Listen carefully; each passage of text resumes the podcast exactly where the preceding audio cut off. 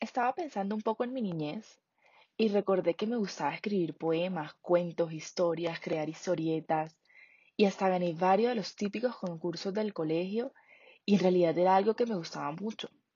Con el pasar del tiempo dejé de hacerlo y olvidé lo mucho que me gustaba. Con esta nueva normalidad, buscando cómo llegarle a las personas, empecé a escribir.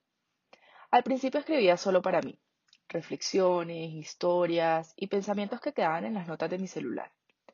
Pero luego de un tiempo decidí empezar a compartir todo esto que nacía en mí. Me sentí muy bien haciéndolo y más con la respuesta que tenía de ustedes.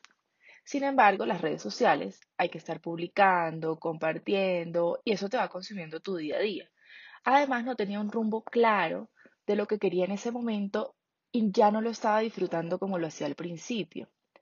La verdad no me sentía bien abandonando este proyecto y cada vez que lo veía me producía como una inquietud y mucha ganas de escribir.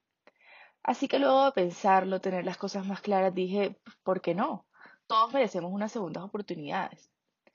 Todo esto me lleva a pensar en cuántas veces dejamos de hacer las cosas por falta de planeación, motivación, organización. El día es muy largo y a veces se nos pasa el tiempo en actividades vacías y sin contenido que nos aporte. Pero si nos ponemos a ver y nos organizamos, nos alcanza para un millón de cosas.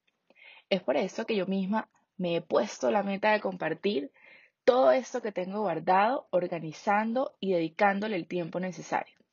Estoy feliz de haber vuelto, de estar aquí con ustedes, saliendo de mi zona de confort y volviendo a esto que disfruto desde que estoy pequeña. Una vez más, bienvenidos a este espacio de apertura, de confianza, de creación, de felicidad y de mucho, pero mucho amor.